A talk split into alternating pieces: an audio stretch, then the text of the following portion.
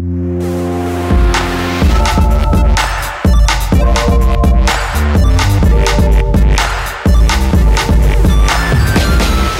hört Rush, den Gaming-Podcast von Giga Games und Detektor FM. Wir nehmen Spiele ernst und sprechen in dieser Bonusfolge ja ein bisschen über politische Botschaften und Gameplay-Kniffe in Far Cry 5, A Way Out und Minute.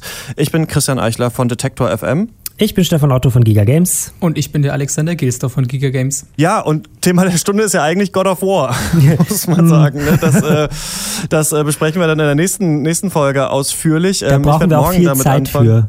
Genau, wir müssen ja erstmal das alle gespielt haben, uns eine Meinung bilden und soll ja da ein bisschen auch gehen um Mythologie in Spielen. Aber ähm, genau, also wir kommen jetzt gerade raus zum Release von God of War und der, da ist ja das ähm, Review-Embargo ja auch ziemlich früh gefallen. Ne? Also ich weiß gar nicht, ob alle Hörer das wissen, aber ähm, man darf ja, das könnt ihr besser erklären, eigentlich Spiele, Reviews oder Tests ja immer erst ab einem bestimmten Datum äh, veröffentlichen. Manchmal bei manchen Firmen erst, wenn das Spiel schon draußen ist, damit man nicht so schlechte Presse machen kann. Und bei God of War war das irgendwie eine Woche vorher oder zehn Tage, ne? Also die waren sich sehr sicher da, Sony Santa Monica. Eine, eine Woche war das, glaube ich, vorher. Und äh, ansonsten hast du es auch ganz gut erklärt. Das ist halt tatsächlich einfach so, dass es viele Publisher gibt sozusagen, die das Embargo auf den Release-Tag des Spiels legen, um eben sozusagen zu vermeiden, dass direkt die Tests, die zu diesem Spiel herauskommen, irgendwie äh, negativ ähm, bewertet werden. Und äh, ja, genau, bei God of War, wie du sagst, die waren sich da offensichtlich ziemlich sicher. Zu Recht natürlich auch. Wobei aber ein mhm. Embargo natürlich auch den Vorteil hat für die Journalisten, dass die sozusagen nicht den Druck haben, oh Gott, ich muss jetzt, ich habe das Testmuster, ich muss jetzt bis morgen früh einen Test fertig haben, sondern ich habe jetzt vielleicht noch eine Woche Vorlauf und dann haben alle Magazine an alle Webseiten gleichzeitig das Embargo. Man hatte nicht diesen Zwang, der Erste zu sein, sondern alle haben sozusagen den gleichen Vorlauf. Wobei es einen anderen Fall natürlich auch gibt, muss man natürlich sagen. Ja, natürlich, ja? Also es gibt auch, auch den Fall, dass man halt Muster erst ein oder zwei Tage vor Release und vor Ende des Embargos sozusagen geschickt bekommt und dann muss man sich die ganze Nacht eben hinsetzen. Also muss es nicht, aber setzt sich dann eben die ganze Nacht hin, spielt dieses Spiel, um eben zum Fallen des Embargos sozusagen den Test oder zumindest eine erste Einschätzung abgeben zu können. Ähm, das versuchen wir allerdings, also bei uns ist es eher so, dass wir gucken, wenn tatsächlich so Muster und Embargo nah beieinander liegen, ähm, dass wir dann auf das Embargo scheißen, darf man das sagen? Ja, klar. auf das Embargo. Wir, wir, scheißen dann quasi auf das Embargo und bringen den Test dann lieber ein bisschen später. Muss man wahrscheinlich so ein bisschen abwägen, ne? weil der, die ersten Klicks kommen wahrscheinlich dann, wenn das Embargo fällt, oder? Genau. Oder die klar. meisten, ne? Ja. Spielt ihr es denn persönlich schon, um nochmal das nochmal zu fragen, bevor wir hier über andere Spiele reden? Äh, ich habe nämlich richtig Bock auf jeden Fall. Leider noch nicht. Aber es kommt ja heute, morgen, bald. Mhm. Ich darf ja keine Zeit nennen. Also es kommt ja die Tage und ähm, dann wird es auch gespielt. Ich habe gerade den, den Witcher beendet sozusagen und fange dann mit Kratos an ist ja auch in etwa das Gleiche. Ich verbiete mir sowas mal ein bisschen selbst, weil ich da doch ein bisschen äh, irgendwie pedantisch bei mir sage, na, wenn das jetzt schon der vierte Teil ist, ich müsste ja erstmal die ersten drei fertig spielen, da darf ich den vierten ja noch gar nicht spielen. Mal gucken, ob ich da eine Ausnahme mache, weil er ja auch schon ein bisschen so ein, so ein Soft-Reboot ist mit der neuen ja. Mythologie. Ähm, also ich hatte ihn jetzt noch nicht eingeplant zu spielen, aber wenn ihn alle so loben, dann mal gucken ob ich Zeit habe. Ja, ich. Mal genau. gucken, ob er Zeit. Alex hat noch ganz viele andere Spiele, die er spielen muss. Ich muss eigentlich ganz Tag nur Magic spielen. Geil, kann man auch irgendwann mal eine Folge drüber machen. Ja, äh, ich freue mich auf jeden Fall drauf und ähm, ich ich gucke ja so, ich bin wie so, kennt ihr solche Fußballfans, die dann so, wenn wenn der Verein wieder gewinnt, sind sie wieder Fans. So bin ich bei Videospielen. Ich gucke einfach, wie sind die, wie ist der Wertungsspiegel und wenn es richtig gut ist, dann ist es für mich ein Grund, das zu spielen, mal anzugucken. Ähm, und God of War ist ja jetzt so gut. Ich habe die anderen alle gar nicht gespielt, außer den dritten Mal, weil ich damals äh, Xbox-Kind war und nicht äh, PlayStation 3-Kind, als das alles passiert ist und PlayStation 2 auch. Ne, da war ich in anderen Sphären unterwegs. Ähm, in anderen Sphären unterwegs, um mal eine Überleitung zu machen, waren wir auch in der letzten Folge, die super gut angekommen ist, äh, habe ich auf jeden Fall das Gefühl. Da ging es ja um Frauen und Games hier bei uns. War ja auch eine Folge, die uns am Herzen lag und ähm, ein Thema, das uns wichtig war und wir haben da viel erzählt, haben auch eine sehr lange Folge gemacht, da ja mit Lisa zusammen und da kam äh, ganz gutes Feedback, oder Stefan? Äh, herausragend gutes Feedback. Ich freue mich auch immer, wenn wir den Podcast ähm, sozusagen auf YouTube hochladen oder auch bei uns auf der Seite, ähm, ist das tatsächlich ein Produkt, bei dem wir äh, äh ich möchte sagen, fast ausschließlich nur positives Feedback bekommen. Natürlich gibt es immer wieder auch Kritikpunkte, aber die sind halt meistens nachvollziehbar, so wie wir das ganz am Anfang hatten, ne? mehr, also dass man eben die Interviewpartner ausreden lässt und so weiter und so fort. Das haben wir alles beherzigt und machen das Produkt sozusagen so noch besser und das finde ich natürlich ganz schön. Und äh, vor allem freut es mich natürlich bei YouTube, wenn wir da positive Kommentare bekommen. Ja, und ähm, gerade dieser Punkt, das hast du gerade angesprochen, das hat irgendwann am Anfang mal jemand auf YouTube geschrieben, man soll die Gesprächspartner doch mal ausreden lassen. Natürlich, wenn wir Beiträge bauen, machen wir das dann auch weiter nicht. Kommt immer darauf an, was sich besser eignet. Aber in der Frauenfolge dachte ich mir wirklich so, okay, die sollen bitte dann komplett erzählen dürfen. Da möchte ich dann nicht irgendwie diesen Beitrag sprechen. Und es gibt so irgendwie drei O-Töne von Frauen in der Sendung. Deswegen hat es da auch super gut äh, in die Sendung gepasst. Ähm, wir haben ein bisschen äh, Feedback bekommen. Kado the Dog schreibt auf YouTube, dass ähm, er oder sie es begrüßen würde, mehr Frauen als Hauptprotagonisten in Spielen äh, zu sehen. Er ist aber, er oder sie, weiß ich jetzt nicht, kein Fan davon, eine Frau einfach so in so eine Spielereihe reinzupressen. Ähm, sagt zum Beispiel, dass es Uncharted bewiesen hat, dass es eigentlich ganz cool ist, aber die Akzeptanz dann in den meisten Fällen nicht vorhanden ist. Ich weiß nicht genau, was hier gemeint ist. Ich habe nämlich jetzt tatsächlich nach dieser Frauenfolge mal äh, Uncharted The Lost Legacy ähm, durchgespielt und ähm, mir hat das eigentlich ziemlich gut gefallen, wie die da reingebaut wurden und ich fand, dass sich das ganz natürlich äh, da gefügt hat. Aber Lisa hat ja letzte Folge auch schon gesagt, dass irgendwie Leute Probleme hatten mit Nadine Ross. Ähm, kann ich nicht so ganz nachvollziehen. Kann keiner, glaube ich, so ganz nachvollziehen. Ähm, aber das geht vielleicht auch so ein bisschen in die, in die äh, Richtung, die auch noch so andere anderer Kommentar da unten drunter ähm, direkt kommentiert hat. Arthur Roth ähm, meinte dann halt so, dass er oder sie ein ähm, Spiel haben möchte mit einem weiblichen Charakter, der dann aber auch konsequent an der eigenen Einstellung sozusagen festhält. Ich glaube, da geht es halt darum, um die, um die weibliche, weibliche Auslegung von Sachen und eben eine andere Lösung sucht und nicht sofort zum Schwert oder zur Schusswaffe greift. Und ich glaube, das ist sozusagen so ein bisschen auch das in Anführungszeichen Problem, was eben viele bei Nadine Ross in Uncharted gesehen haben, nämlich dass Nadine ja eigentlich halt so eine Frau ist, die äh, zwar irgendwie so ein bisschen burschikos auftritt, aber ja, sie ist ja trotzdem eine Frau, ne, so nach dem Motto. Ja. Und die darf ja dann nicht jemand anderen irgendwie erschießen und ihm die Fresse polieren. Tut sie aber halt. Und ich glaube, dass diese, diese Diskrepanz in der Vorstellung von wie müssen Frauen sein und wie werden Frauen dann am Ende dargestellt oder wie stellt sich eben speziell Nadine Ross sozusagen dar oder wird dargestellt, äh, dass das sozusagen dazu führt, dass die Menschen dann eben denken so, nee, das stimmt ja, das kann ja gar nicht sein und das ist kein, keine gute Frau und kein guter Charakter und ich will lieber äh, weiter mit Nathan Drake spielen. Irgendwie so. Mich hatte das ähm, erinnert an was, das ich mal an der Uni hatte, im Politikwissenschaftsstudium. Und das ist der Unterschied zwischen ähm, Differenzfeminismus und Gleichheitsfeminismus. Und Gleichheitsfeminismus ist quasi, wenn man sagt, also wenn man versucht, die Gleichheit der Geschlechter in den Vordergrund zu stellen und sagen, Frauen müssen äh, gleich bezahlt werden, Frauen sollen die gleichen Jobs machen dürfen, äh, machen dürfen wie Männer und so weiter. Und Differenzfeminismus sagt eher so, man soll dieses weibliche hervorheben, betonen oder vielleicht auch mal abfeiern. Es gibt ja gerade auf Twitter so eine Bewegung, dass Leute zum Beispiel viel über ihre Menstruation reden oder das quasi positiv konnotieren, weil man darüber nicht sprechen darf.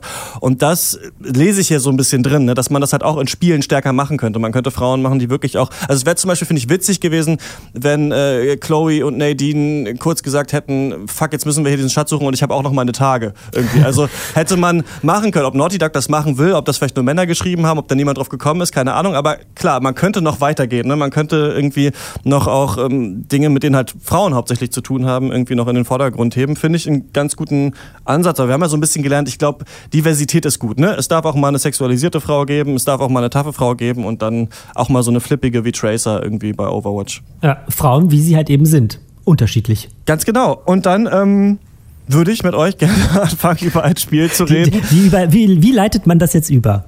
Wie leitet man das über? Ja, ähm, es ist auch, also ich, ich habe es jetzt auch ein bisschen gespielt und ich war ganz perplex und habe viele Fragen und freue mich da jetzt mit Alex vor allem drüber zu sprechen. Du hast es ja für Giga Games getestet und zwar Far Cry 5.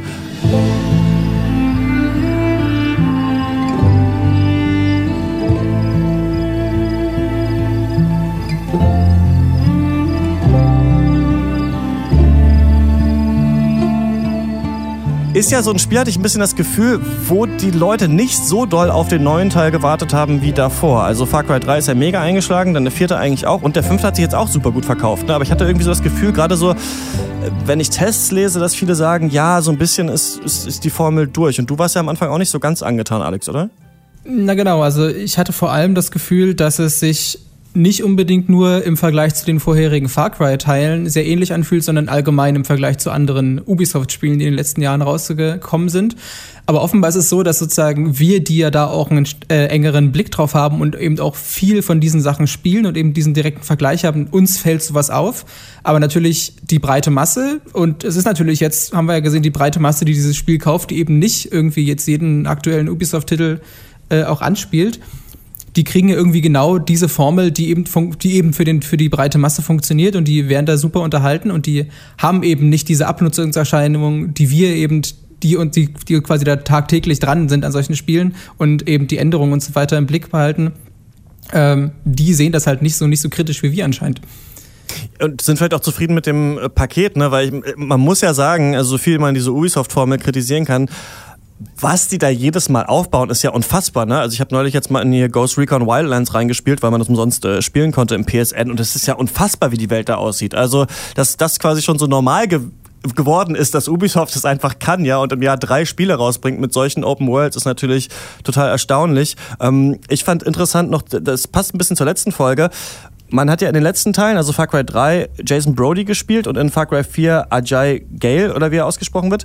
Und jetzt kann man sich den Charakter selber bauen. Jetzt sagen viele, das ist irgendwie langweilig und deswegen hat er keinen richtigen Charakter, aber Ubisoft antwortet damit ja auch auf diese Kritik, die es, glaube ich, damals bei Assassin's Creed Unity gab, ne? Also, dass man keine Frauen spielen kann. Jetzt machen sie es, dann sagen die Leute, die Charaktere sind langweilig. Ich finde es ganz witzig, so was für eine Bredouille man sich so bringen kann als Entwickler. Ja, es ist ja immer das Problem, wenn du dich dafür entscheidest, dass die Spieler sich einen freien Charakter erstellen können, dass du ja immer dann dieses Problem hast, okay, hat denn dieser Charakter jetzt auch eine Persönlichkeit und wie, weil ja letztlich dann alle Entscheidungen, die diese Persönlichkeit ausmachen, dem Spieler überlassen sind.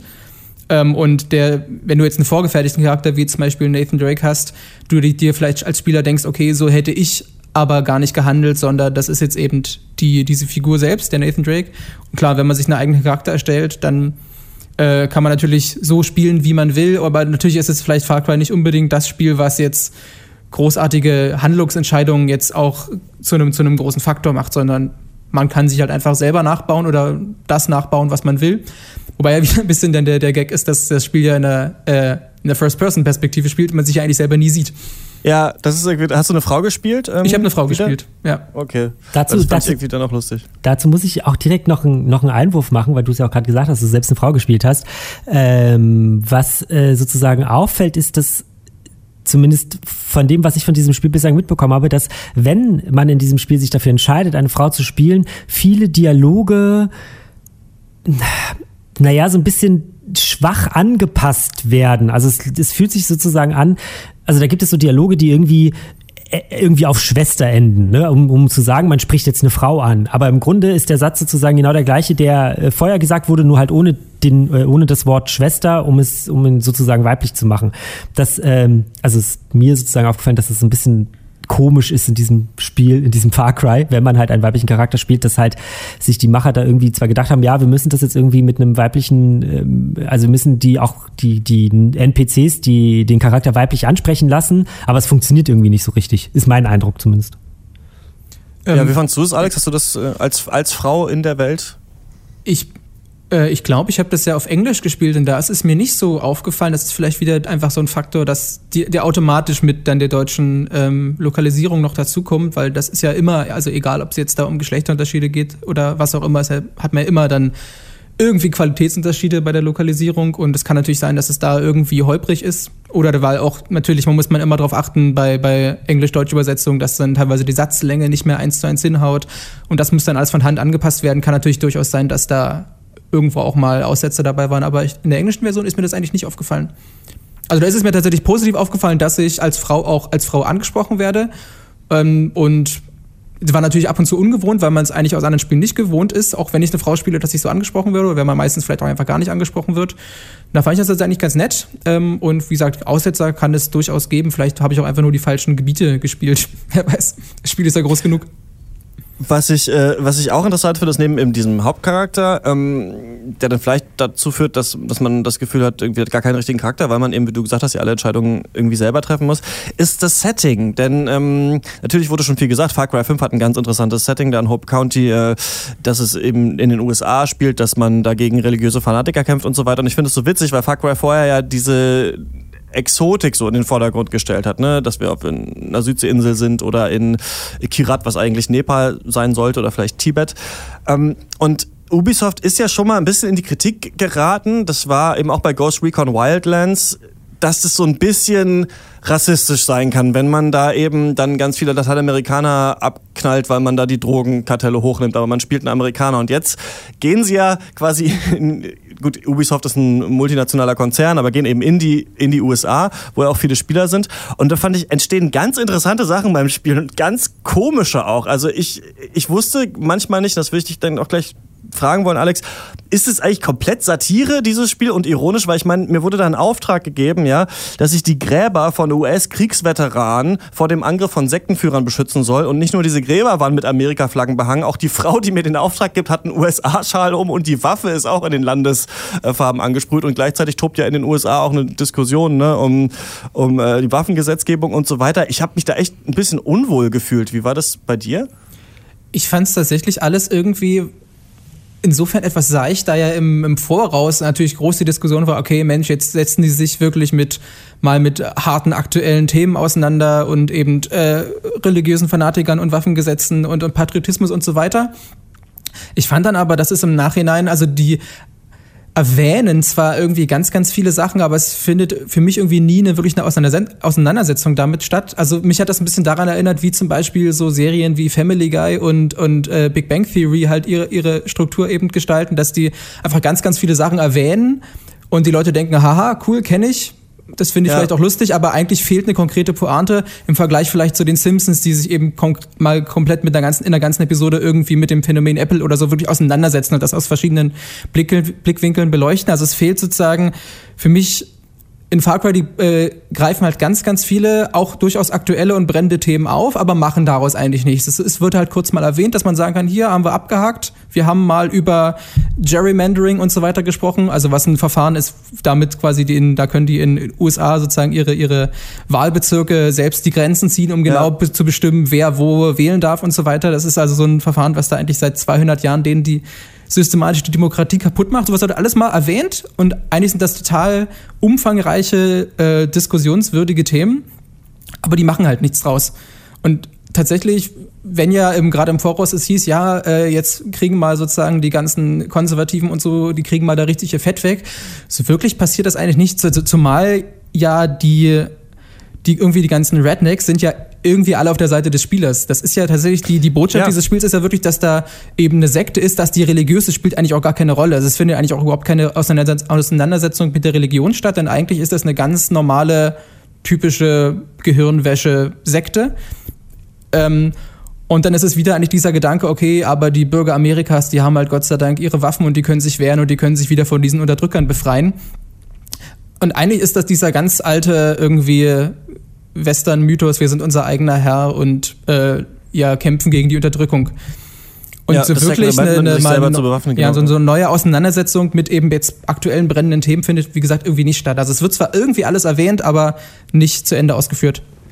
Ja, zynisch habe ich in einem äh, anderen Podcast gehört, dass jemand gesagt hat, so ja, dass Ubisoft dann irgendwann, also dass sie angefangen haben, das Spiel zu machen, wahrscheinlich bevor Trump gewählt wurde und dann irgendwann gemerkt haben, fuck, aber wir müssen das ja auch irgendwie den ganzen Trump-Wählern verkaufen. Ja, also genau. Die, das ist ja eigentlich unsere Hauptzielgruppe. Und so ein bisschen ist es ja, also man spielt ja eigentlich als so bewaffnete Prepper, Redneck Gruppe und kämpft dann, also gegen Leute, wo ich das Gefühl habe, dass dann die Trump-Wähler sagen würden, okay, aber also die sind mir jetzt ein bisschen zu religiös. So Christentum ist schon cool, aber was die machen, geht einen Schritt zu weit. Und deswegen müssen wir uns mit Waffengewalt dagegen wehren. Das ist halt ein Konflikt, wo ich von außen sage, okay, ich möchte eigentlich auf keiner dieser Seiten eigentlich sein. So, na gut, du bist noch ein Sheriff, finde ich. Du bist ja kein, kein, kein ganz einfacher Mann aus dem Volk. Aber ich fand das wirklich bizarr und auch einfach nicht mehr so cool. Also da muss man ja diesen so einen riesen Truck, der dann auch mit einem Adler angesprüht ist und dann sind da Flammen drauf und zwei Maschinengewehre sind daran geschweißt und der heißt Widowbringer da äh, zurückbringen und dann sagt die Besitzerin, ja, mein Vater ist mit mir früher mit diesem Truck rumgefahren und er hätte dich so gerne kennengelernt. Es hat auch so einen ganz komischen so Familienpathos da noch mit drin. Ne? Also wie man sich Amerika in so einem Klischee vorstellt, ist es aber ich, in dem GTA fand ich das cool, so, ne, vor, vor ein paar Jahren, da dachte ich mir so ein bisschen, weiß ich nicht, aber du hast ja geschrieben im Test, dass du dich dann ganz gut so da irgendwie so reindenken konntest in die Welt, oder? Na, vielleicht nicht unbedingt reindenken, sondern ich habe vielleicht, gerade vielleicht, weil man so ein bisschen diesen Anspruch hatte, okay, jetzt wollen sie mal was Kritisches machen. Äh, ich hab, hatte ja Zweifel, ob, die das, ob das funktionieren kann oder nicht. Habe dann eben irgendwann gemerkt, okay, es funktioniert offenbar nicht. Gut, dann lasse ich mich eben auf das Gameplay ein und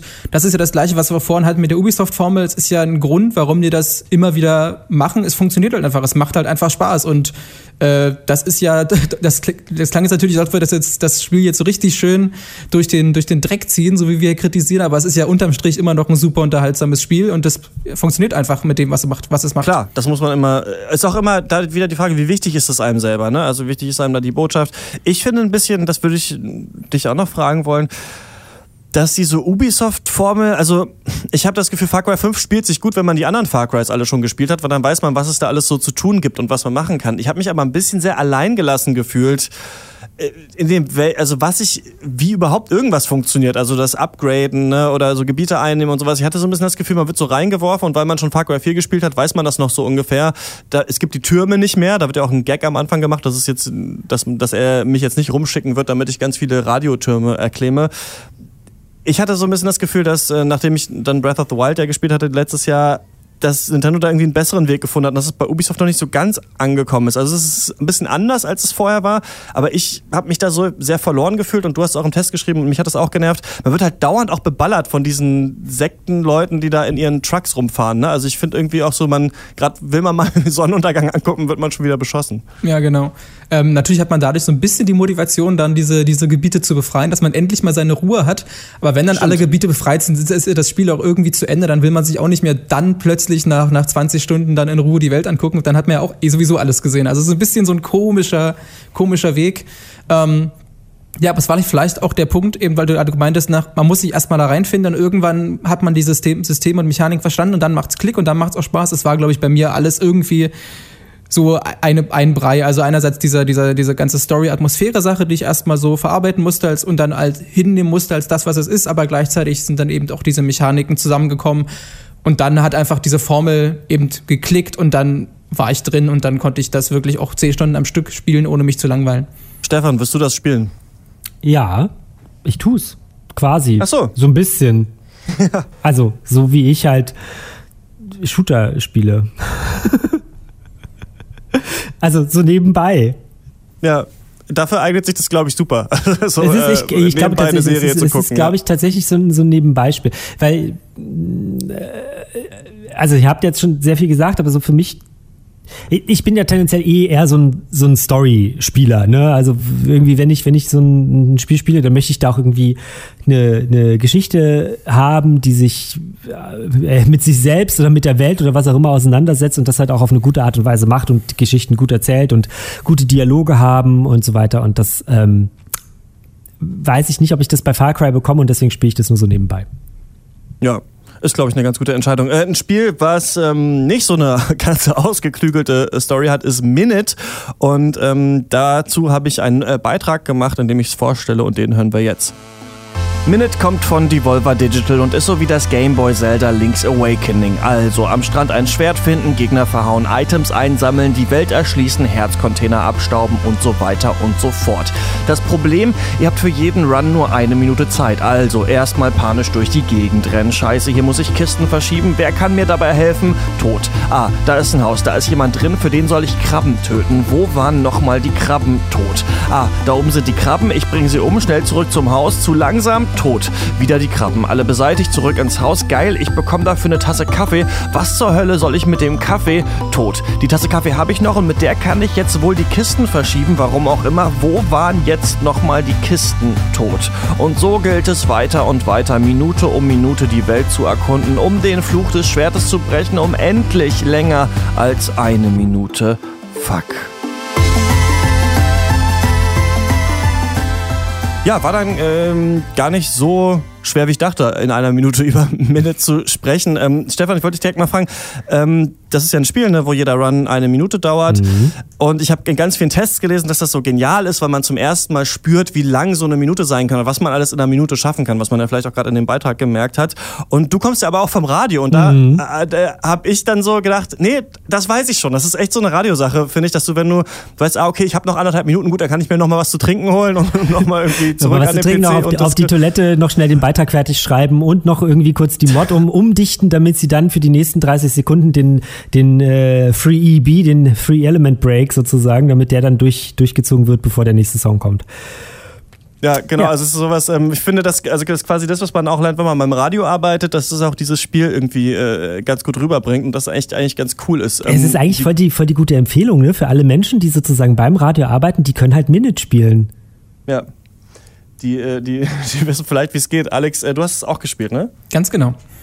Wie, wie findest du es? Weil ich, ich habe so gemischte Sachen gelesen. Äh, ich habe das Gefühl, Leute sind sehr positiv gestimmt, äh, finden die Idee total toll und ich habe auch ein bisschen das Gefühl, es ist halt so das perfekte Spiel für Presse und Streamer. Ne? Die Leute haben wenig Zeit, kannst es ja in zwei, drei Stunden durchspielen und ähm, dann das schnell deinen Text fertig schreiben. Ja, genau, das ist tatsächlich so ein Spiel, was man mal, also gerade, das ist ja das Ding, dass wir teilweise auch äh, Keys bekommen oder Anfragen bekommen zu Spielen, wo wir wissen, okay, das sieht schon interessant aus, wir wissen, wissen aber gar nicht, wie wir das jetzt in unserem Kalender noch unterbringen können, weil wir noch andere große AAA-Sachen testen müssen, die halt mal 50 Stunden dauern. Da war das halt schon cool, dass man einfach sagen kann, ey, eine Viertelstunde habe ich noch, das reicht ja für 10, 15 Runs, äh, warum nicht?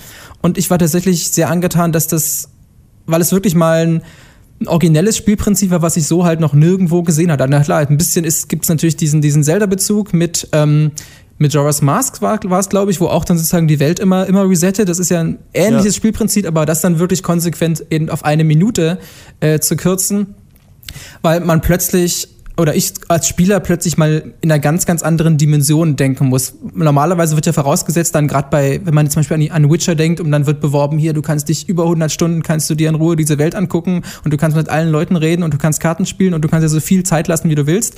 Und plötzlich heißt es, okay, es gibt ja auch einen Dungeon, also unter anderem gibt es im Spiel einen Dungeon, aber erkunde den mal in einer Minute. Also man schafft es wirklich in einer Minute. Den Dungeon findet man relativ am Anfang. Man schafft es aber ja. in einer Minute gar nicht, da überhaupt mal bis zur Mitte, wo vielleicht was sein könnte, was man dann erst später rausfindet, da überhaupt reinzukommen. Man muss plötzlich ganz, ganz anders über seinen Spielansatz nachdenken. Ja. Und eben dann überlegen, okay, wie könnte ich denn eventuell Zeit sparen? Was könnte ich dann vielleicht noch, müsste ich vorher für Items suchen, die mir überhaupt bestimmte Wege überhaupt, überhaupt erst erlauben, weil der Umweg viel zu lange dauern würde und so weiter. Äh, oder eben auch das gleiche mit Dialogen. Es gibt da eine tolle Stelle, wo man einen alten Mann am, am Leuchtturm trifft und normalerweise, wenn man eine Spielfigur trifft, dann ploppt sofort ein Fenster auf mit dem gesamten Dialog, den die, den die so erzählen. Aber da das ein, ein alter Mann ist, spricht er im Gegensatz zu mir sehr, sehr langsam. Und dann baut, baut sich wirklich Buchstabe für Buchstabe dieser ja, Text auf, den er sagt. Ich auch so gelacht. Und äh, der verrät einem eben, wo, wo im Spiel ein Schatz versteckt ist. Du musst aber wirklich, um das wirklich bis zum Ende durchzuhören, musst du direkt vom Start hinrennen auf dem kurzmöglichsten Weg ihn anquatschen und dann wirklich bis zur allerletzten Sekunde ausharren, um diesen kompletten Text lesen zu können, weil er halt so langsam spricht. Und das ist natürlich eine Dimension oder eben quasi auch ein Rätsel, was es so in dem Spiel eigentlich noch nie gegeben hat, weil eben nie diese, eben diese vierte Dimension Zeit eine Rolle gespielt hat in dem Spiel bisher. Zumindest in dem Spiel, was ich äh, mal gespielt habe. Nicht so stark auf jeden Fall, ne? Es gibt genau, das ist äh, total interessant, dass sie es hier gemacht haben. Klar, ist es ein bisschen wie manchmal auch bei Roguelikes, ne, wo man immer wieder das Gleiche macht oder auch an Speedruns erinnert es einen natürlich. Ne? Also man ist quasi gezwungen, manchmal selber so ein bisschen Speedrun zu machen. Aber ich finde gerade diese Stelle mit dem alten Mann ist wirklich total genial, weil ich liebe das ja auch, habe es auch schon öfter angesprochen, wenn das Gameplay ähm, wirklich auch das Feeling so vom Spiel unterstützt oder die Aussage, die es hat. Und ich finde gleichzeitig halt geil, dass du hier halt einen Gameplay-Witz drin hast, ne? Weil einerseits gehst du hin, willst die Information haben, weißt ja noch nicht, dass der so lange redest und hast sofort diesen Hass auf alte Menschen, die einfach langsam sind. Ne? Also das ist direkt so ein Witz im Spiel und dann geht der Witz ja aber weiter, weil du ja da ganz schnell hinrennen musst, wie du gesagt hast, um dann mit einem alten Mann zu reden. Das an sich ist halt eine total absurde Situation, die es halt im richtigen Leben nicht gibt. Ne? Ganz schnell zur Oma rennen, man hat nur eine Minute und sie, und sie redet aber langsam. Also ich, da, da musste ich auch super lachen. Gibt später auch noch eine Szene, wo man ähm, unbedingt in so ein Gebäude rein will und dann kommt man da an, dann ist halt so eine riesige Schlange und der erste Typ sagt so, dass er halt seit zwei Stunden hier wartet und man denkt sich so, ey Mann, und ähm, das hat richtig viel Spaß gemacht, finde ich auch. Ich bin auch ein großer ähm, Link's Awakening Fan, war das erste, eins der ersten Spiele, die ich selber hatte, glaube ich. Genau, ich habe einen Gameboy irgendwann bekommen, da war es drauf. Wir haben überhaupt nicht verstanden, wie das funktioniert. Weiß ich noch, meine Mutter und ich. So Mario sofort durchschaut. Bei Zelda haben wir irgendwie nicht.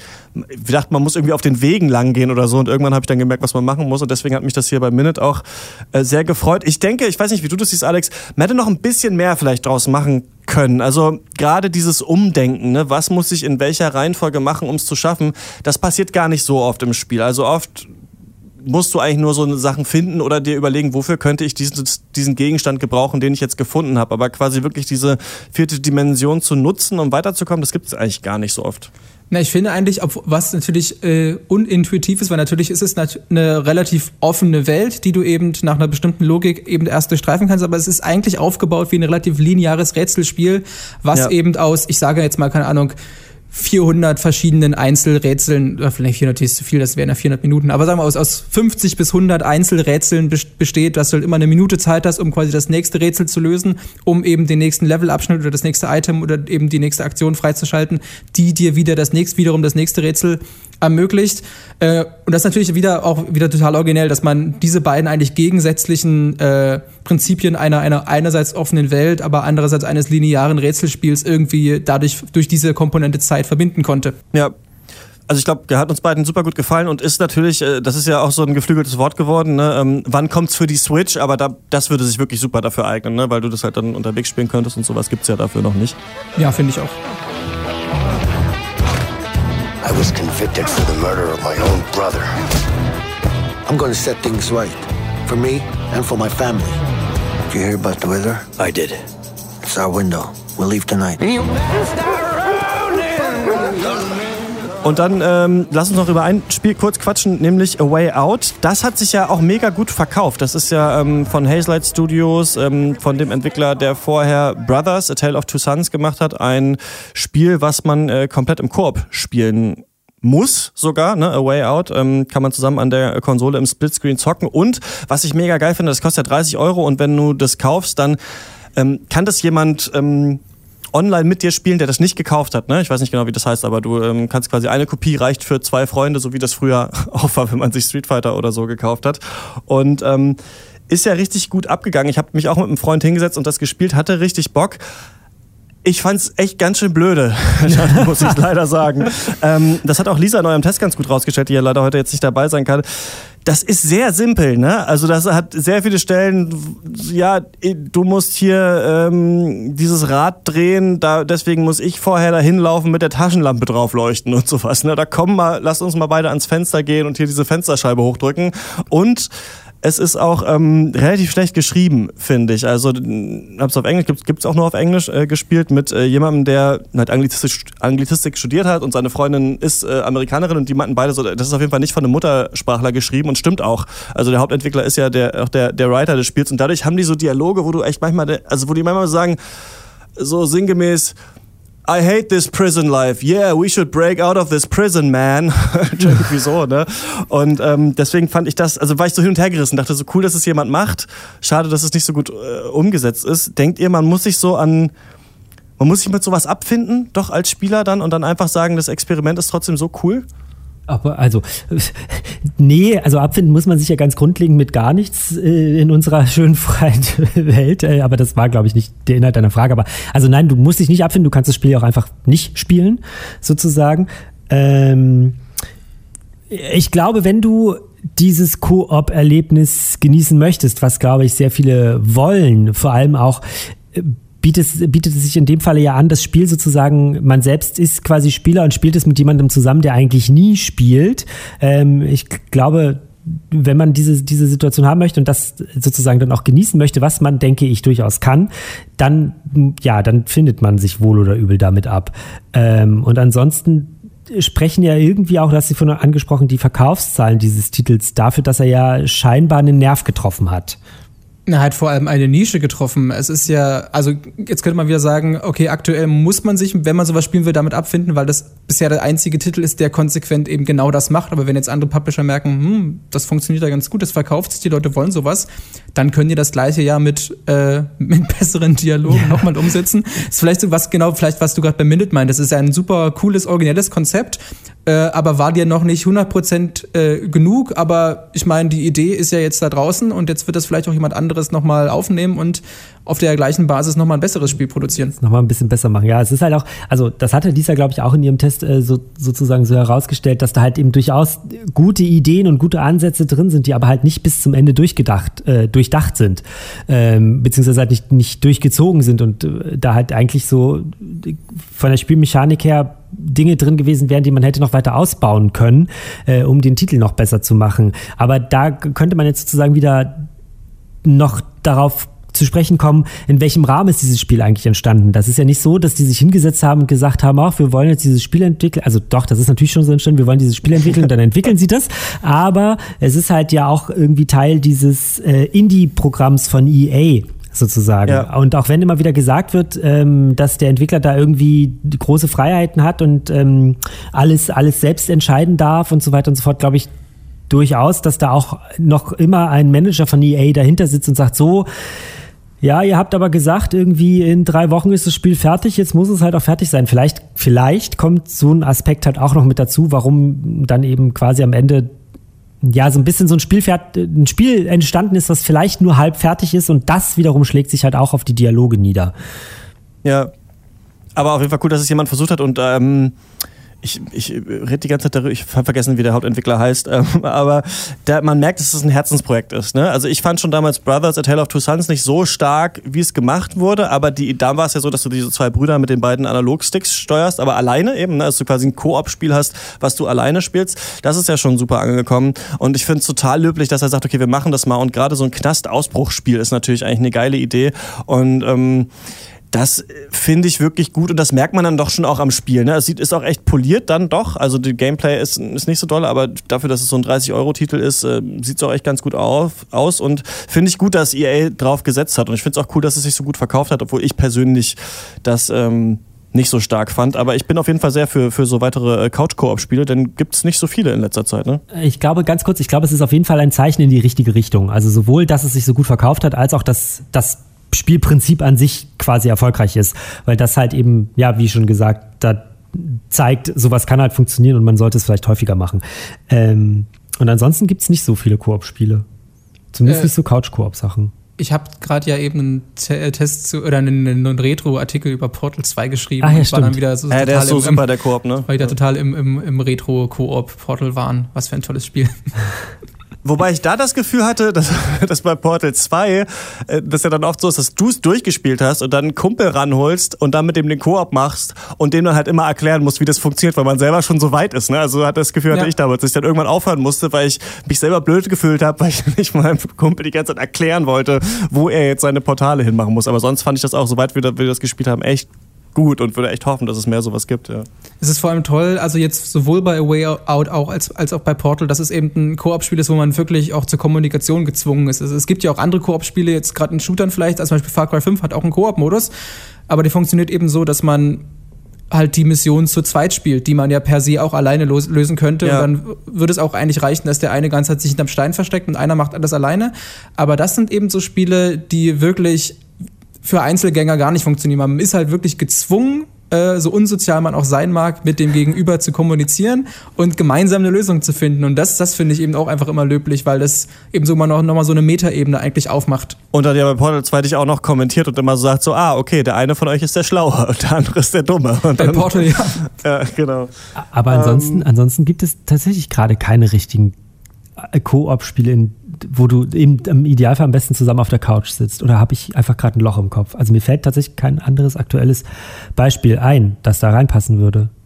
Also zumindest Grade. Spiele, wo man eben wirklich im klassischen Sinne kooperiert ja. und nicht einfach nur gemein oder neben, neben, nebeneinander, nebeneinander das gleiche spielt. Genau, nebeneinander in einen Raid reinrennt, ne? Ja. irgendwie so WoW oder Destiny oder äh, wie das nicht alles heißt, was es dann nicht alles gibt. Nee, mhm. es, ist, äh, es ist an der Zeit, mehr davon zu haben, glaube ich. Es gibt dieses Lovers in a Dangerous Space Time, ne, wo man dieses äh, Raumschiff, glaube ich, steuert mit so 2D-Figuren. Das soll ganz toll sein. Ähm, was ich richtig geil fand, äh, um das als letztes zu Koop spielen, war Splinter Cell Blacklist zu zweit. Das ist ja, kann man, glaube ich, auf der Xbox One X spielen, ist rückwärtskompatibel, aber nie nochmals als Neuauflage rausgekommen worden, äh, rausgebracht worden da gab es auch so extra Level, ne, so Koop-Level. Und das hat richtig Bock gemacht, weil solche Szenen gab es in The Way Out auch, aber bei Splinter Cell hast du natürlich noch die ganzen Gadgets und so weiter. Und da konnte man sich auch echt cool absprechen und überlegen, okay, du gehst da oben lang und dann ich hangel mich hier unten lang und irgendwie kommen wir dann in den gleichen Raum. Ähm, da würde ich ja hoffen, dass nochmal irgendwann Ubisoft äh, Sam Fisher nochmal zurückbringt. Haben sie ja jetzt gemacht bei Ghost, Ghost Recon im DLC. Ja. Genau, aber, aber so als richtiges Spiel ähm, fände ich das ganz cool. Wahrscheinlich fragen sie sich, wie kriegen wir den in eine Open World rein? Das ist wahrscheinlich die große Frage bei Ubisoft. Gut, das soll es gewesen sein äh, für diese Bonusfolge von Rush. Die nächste große Ausgabe erscheint dann äh, voraussichtlich am 4. April und da widmen wir uns dann ausführlich, haben nee, wir schon gesagt, im Spiel. Am, am 4. April ist unlogisch. Mai, das war schon so, am 4. Äh, Mai, so, ich dann nochmal, hat keiner gehört. Und da widmen wir uns ausführlich dem Spiel, äh, das gerade, was auch immer man darauf geben möchte oder nicht, die Metacritic-Skala des Jahres anführt. Ganz oben ist äh, God of War. Und da sprechen wir dann auch mal, liebes Team von Giga Games, über euren Test, den ihr geschrieben habt und wie der so angekommen ist. Ähm, das war's äh, von uns. Ähm, ihr könnt uns schreiben gerne. Ne? rushatdetector.fm ist die Adresse oder einen Kommentar da lassen äh, auf eurem YouTube-Kanal bei Giga Games oder bei euch auf der Seite. Und Muss ich noch irgendwas sagen, Stefan? Ja, du musst noch sagen, äh, abonnieren nicht vergessen und wenn man schon abonniert hat, dann all seinen Freunden erzählen, dass sie es gefälligst auch abonnieren sollen. Ähm, Sternchen bei iTunes dalassen und bis zum nächsten Mal. Genau, viel Spaß beim Spielen.